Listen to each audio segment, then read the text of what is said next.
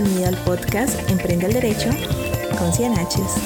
Estoy feliz de que estés aquí porque estás a punto de aprender de una manera muy fácil todo lo que necesitas saber para que tu emprendimiento esté al derecho. Comencemos.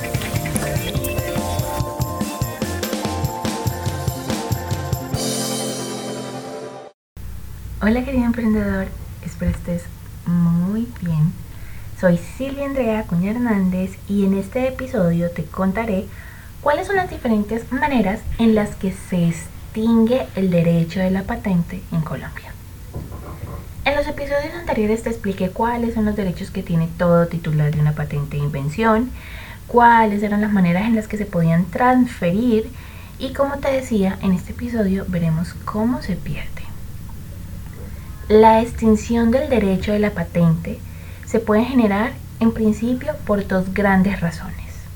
La primera es la extinción por vencimiento de su protección, pues la patente de invención tiene una duración de 20 años contados a partir de la fecha de presentación de la solicitud ante la Superintendencia de Industria y Comercio. Vencido ese término, se proseguirá con su extinción. Y la segunda manera de extinguirse el derecho de la patente es en virtud de las vicisitudes durante su vigencia. Vamos a ver cada una de ellas. Tenemos la nulidad que en las patentes afectan su validez. Existe nulidad absoluta cuando el objeto de la patente no constituye una invención como así lo veíamos en los episodios pasados.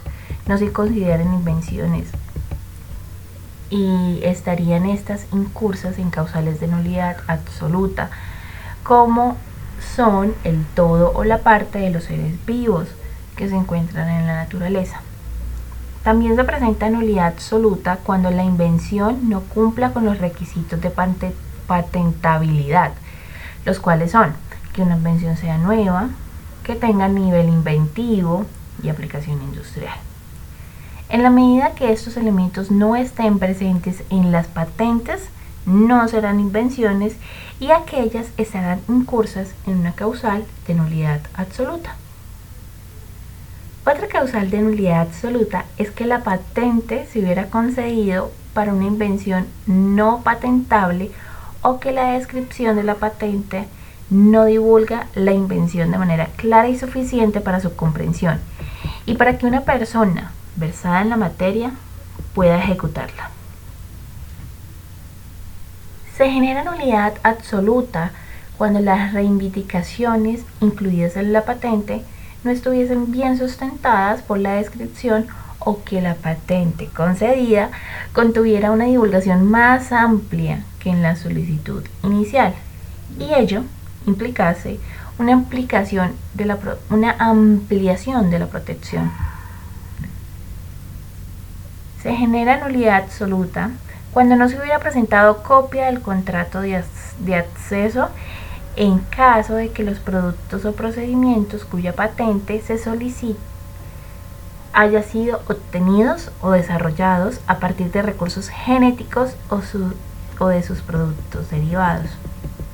También se genera nulidad absoluta cuando no se hubiera presentado la copia del documento que acredite la licencia o autorización de uso de los conocimientos tradicionales de las comunidades indígenas, afroamericanas o locales de los países miembros. Cuando los productos o procesos cuya protección se solicita han sido obtenidos o desarrollados a partir de dichos conocimientos se genera nulidad absoluta cuando se da el otorgamiento de la patente a quien no tuviere derecho a ello. Cuando se concede la patente a quien no ha sido el inventor de la patente ni su derecho habitante. Por último, si el acto administrativo por medio del cual la Superintendencia de Industria y Comercio presenta un vicio de forma error en los motivos, desviación de poder o violación de la ley, se configura una causal de nulidad absoluta sobre el mismo. Esta acción de nulidad absoluta tiene una prescripción de dos años contados a partir de que la persona a quien pertenezca el derecho tenga conocimiento de explotación de la invención o a los cinco años contados desde la fecha de la concesión de la patente.